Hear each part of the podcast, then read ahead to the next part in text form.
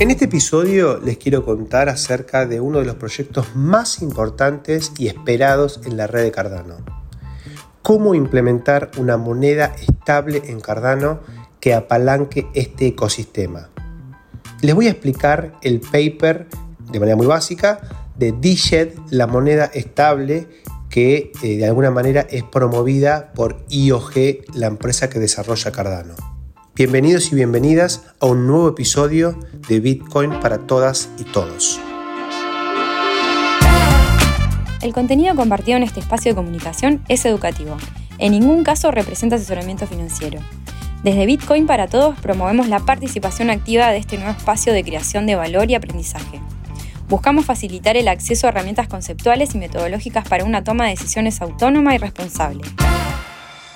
En esta ocasión quiero contarte de la oportunidad de participar de un workshop organizado por Protofire y Digraph. Este workshop está focalizado particularmente en desarrolladores que quieren involucrarse con tecnología Web3. En el mismo vas a poder contar con toda la explicación de un equipo de desarrolladores de Protofire que va a revelar todos los secretos necesarios para que puedas sumarte en esta nueva aventura.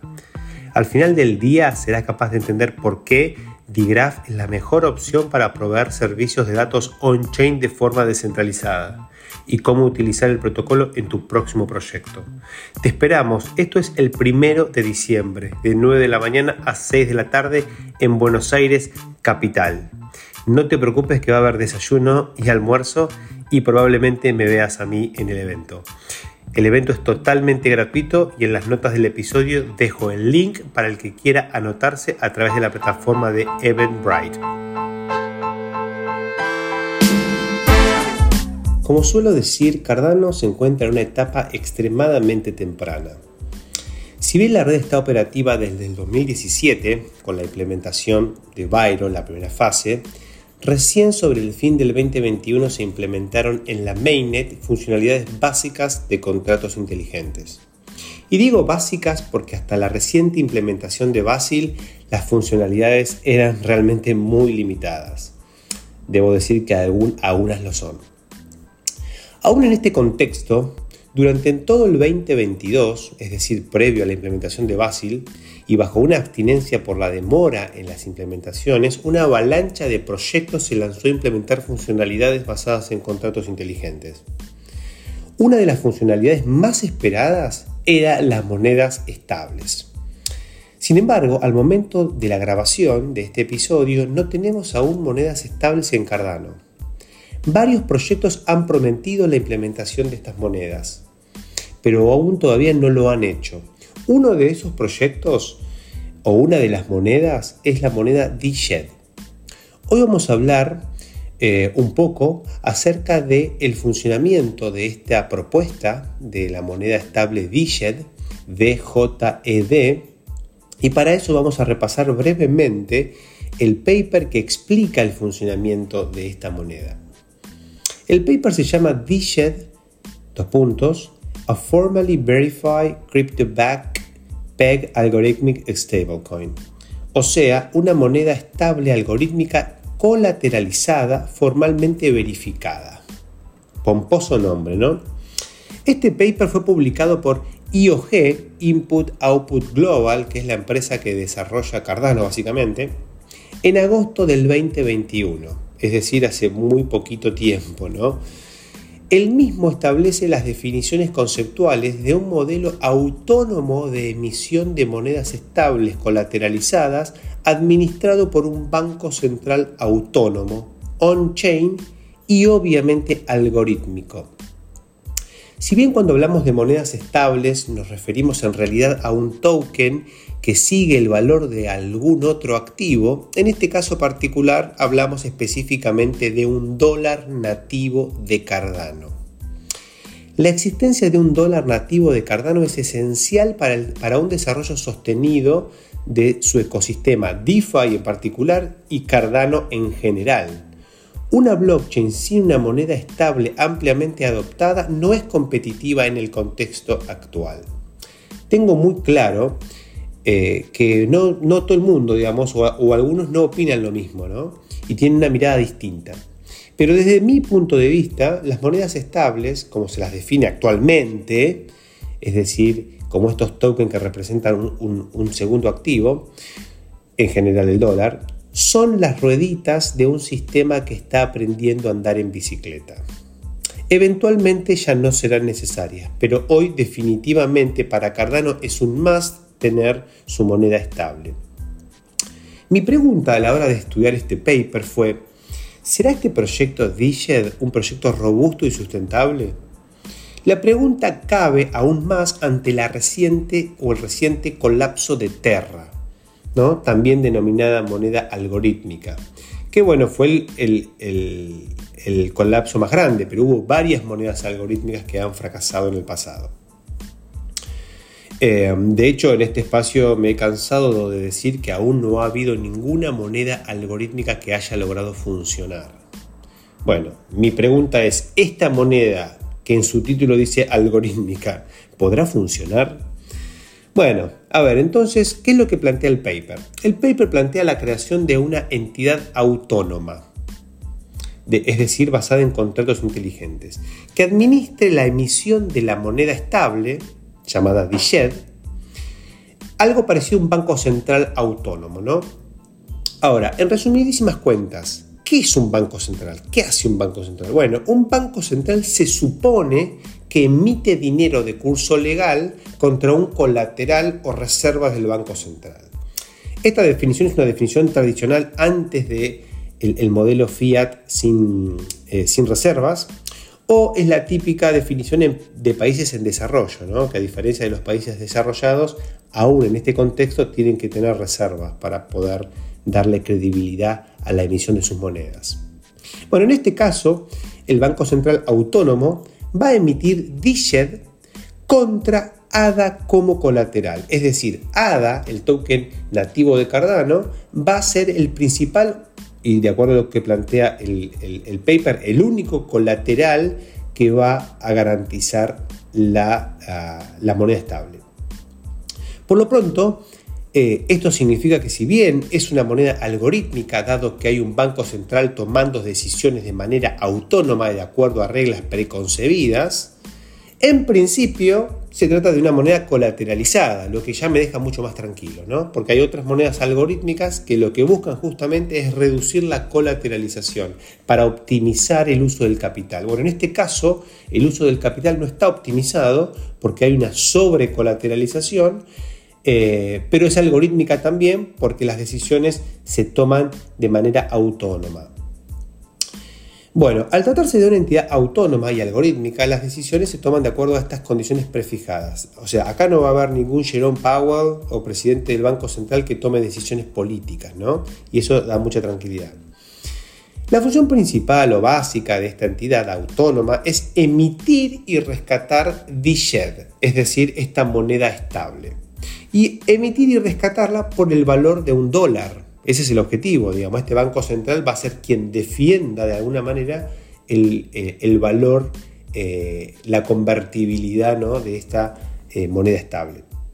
Entonces, siempre que un usuario quiera emitir DSHED, tiene que entregar la cantidad de ADA equivalente a un dólar más una pequeña comisión al Banco Central. Y siempre que un usuario quiera entregar un DSHED, es decir, quemarlo, tiene que recibir del Banco Central la cantidad de ADA equivalente a un dólar menos una pequeña comisión. Por lo tanto, el Banco Central va a estar siempre ahí eh, siendo la contraparte de la demanda del mercado. Si el mercado demanda más DSHED, el Banco Central va a estar ahí para emitir ese DSHED contra, y va a recibir del mercado el equivalente a un dólar. Y si el mercado quiere quemar DSHED, el, Banco Central va a estar ahí para entregar el equivalente de un dólar en nada contra la quema de ese DSHED. Bueno, básicamente es la función básica de cualquier Banco Central, ¿no? Bien, la pregunta obvia a esta altura es, ¿cómo hace para sostener esta paridad el Banco Central utilizando una moneda volátil como ADA como colateral? Bueno, a una respuesta obvia, a una pregunta obvia le corresponde una respuesta obvia sobrecolateralizando la emisión de DSHED. Es decir, teniendo margen para que esa volatilidad no afecte la paridad. De acuerdo a lo que plantea el paper, la idea es contar con una sobrecolateralización de al menos un 400%. De todas maneras, esto va a ser un parámetro del sistema y puede moverse, ¿no?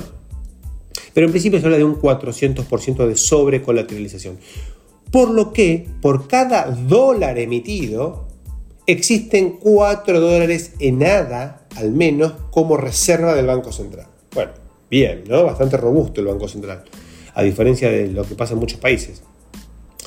La segunda pregunta obvia es, bueno, pará, ¿de dónde salen esas reservas? ¿De dónde salen estos 4 dólares en nada?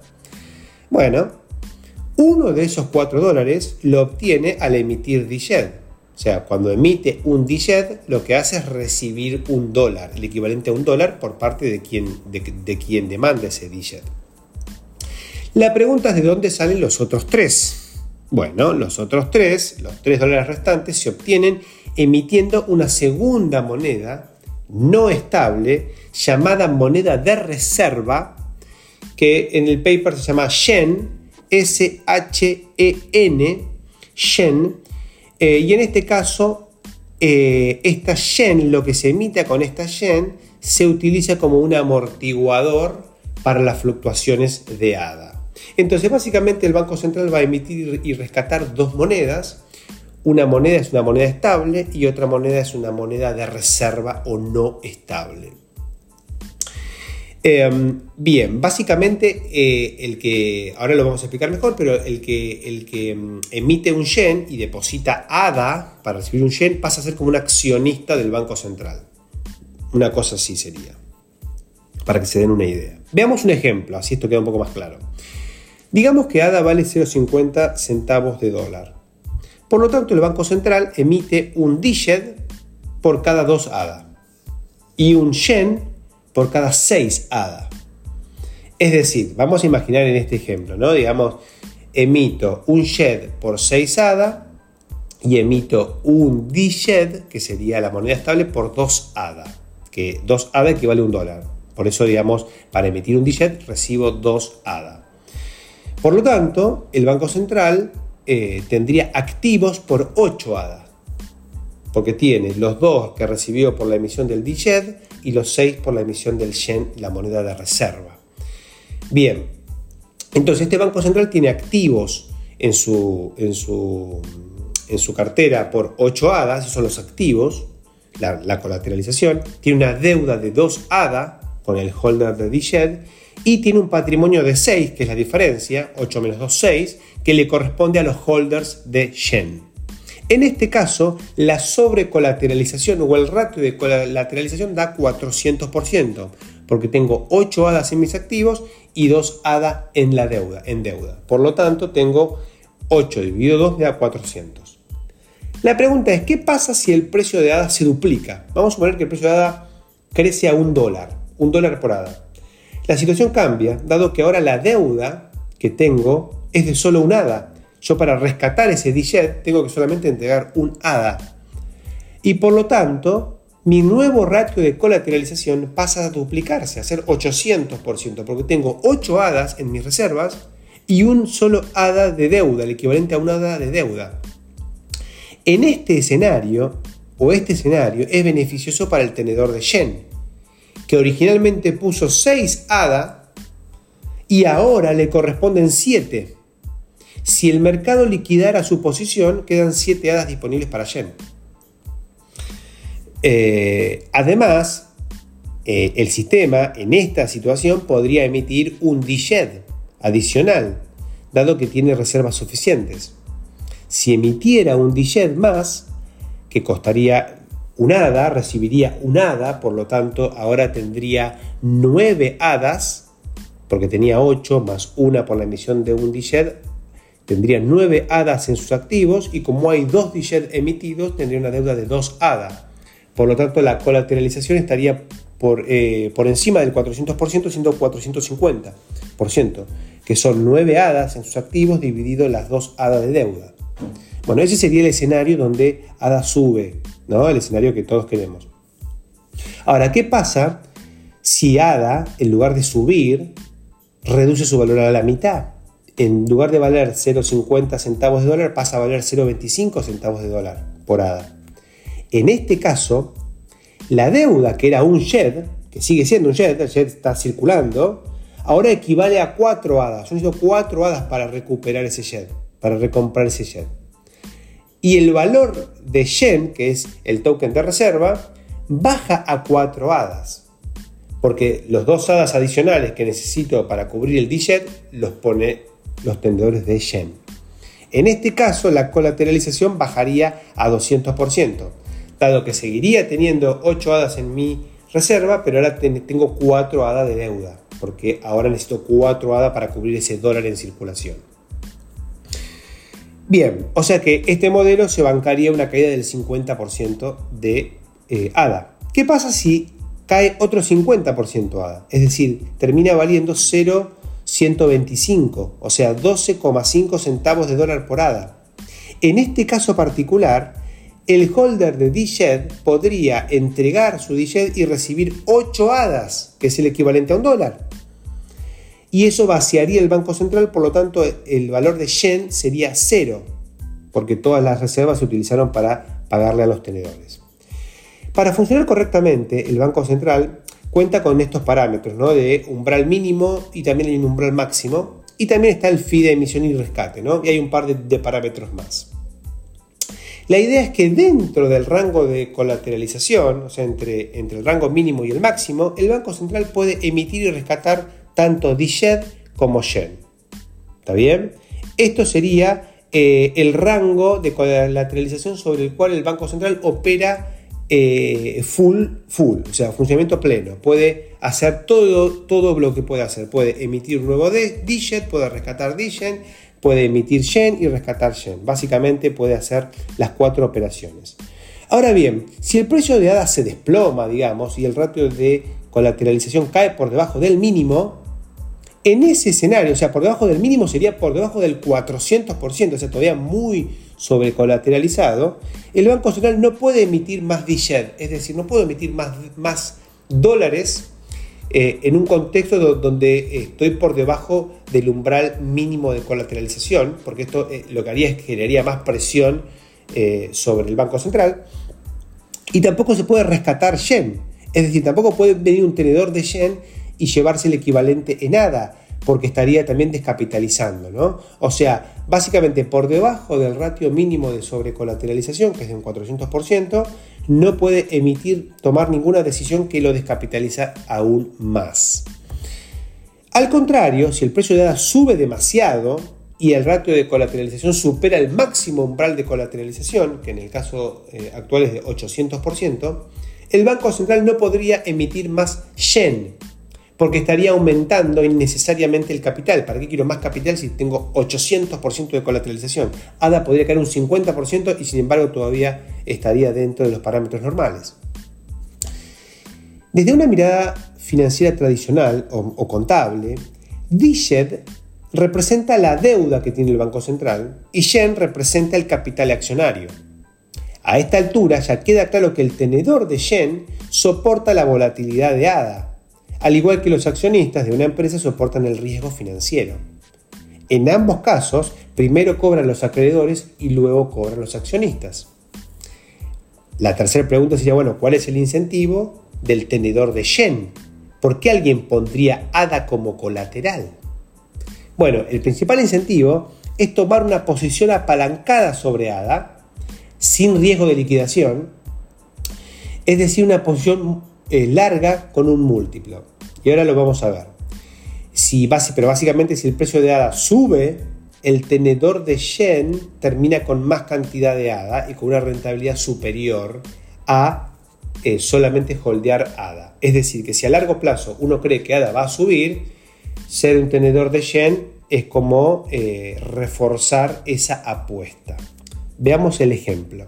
En el ejemplo que estábamos viendo hoy, con, ADA, con un ADA a 0,50 centavos de dólar. Eh, la alternativa a hacer un tenedor de un yen que valía 6 ADA es tener los 6 ADA y no hacer nada. Imaginemos que el ADA se duplica de valor, pasa a valer un dólar, como vimos en el ejemplo. El que tenía los ADA, bueno, ah, sigue teniendo 6 ADA y en dólares tuvo un incremento del 100%, porque el dólar, digamos, porque ADA duplicó. Ahora, el tenedor de Yen termina con 7 ADA. ¿Se acuerdan que terminaba con 7 ADA en lugar de 6? Por lo tanto, tiene una rentabilidad del 133%, no solamente del 100%, sino del 133%. O sea, tiene más ganancia que si hubiera solamente holdeado ADA. Ahora, al contrario, si el precio de ADA cae un 50%, el tenedor de ADA pierde un 50%, pero el tenedor de Shed termina con una pérdida del 66%. Recuerden que tenía que ceder dos ADA a... Eh, a, los tenedores de Dichet. Estos cálculos no tienen en cuenta en ningún caso que el Banco Central va generando ADA a partir de los fees que va cobrando, ¿no? Y parte de esos fees, eh, van a parar a los tenedores eh, de Yen, digamos. O sea, van a, parar básicamente al patrimonio neto que es propiedad de los, de los, de holders de, de Yen. Bueno, eh, evidentemente, este Banco Central tiene dos grandes eh, stakeholders, los que tienen una visión alcista, que van a tener Shen, una visión alcista de ADA, ¿no? Y los que tienen una visión bajista de ADA, que van a emitir Dishen, perdón. Bueno, a esta altura está eh, muy claro que este sistema necesita un excelente oráculo que revele el precio de ADA de forma segura y precisa para que todo funcione correctamente, ¿no? Em, por la forma en la que está armado este sistema, lo bueno que tiene es que es un sistema anticorrida, dado que siempre existe la cantidad suficiente de ADA para rescatar todos los D-Jet del mercado al precio correcto. Pero ¿cuál es el precio correcto? Bueno, siempre que las reservas superen el 100%, el precio correcto es un dólar por D-Jet. Pero si por alguna razón el precio de ADA baja a tal punto que las reservas no alcanzan para cubrir la deuda en dólares con la paridad de 1, el precio de rescate de DJ también cae por debajo de un dólar, rompiendo la paridad. De hecho, el precio será el que permita rescatar a todos los DJ con las reservas existentes. Es como que hay una devaluación. Digamos que las reservas caen por debajo del 100 al 80%. En este caso, el precio de rescate de DJet será 0.8 dólares. El sistema técnicamente es imposible de ser insolvente, porque siempre el ADA alcanza para cubrir toda la emisión, toda la deuda. Lo que hay es una devaluación de la moneda. Lo importante es destacar que el precio de ADA al recuperarse devuelve la paridad tan pronto como las reservas alcanzan el 100% de colateral o cobertura. O sea que la devaluación es momentánea. Desde un punto de vista de sustentabilidad, la devaluación temporaria ante la falta de ADA para mantener la paridad es la decisión más sustentable, dado que a diferencia de lo que sucede con los gobiernos, que por defender la paridad de un dólar, un peso lo que fuese, un dólar, un dichet, con reservas fraccionarias, es decir, con reservas que no alcanzan para cubrir a toda la deuda, terminan drenando estas reservas eh, porque hay una corrida y este sistema, eh, eh, digamos, termina quedando sin reservas y con deuda en, circulación. Esa deuda en circulación termina valiendo mucho menos con mega devaluaciones. En cambio, este sistema básicamente lo que hace es acepta la falta de paridad circunstancial, pero siempre mantiene la solvencia.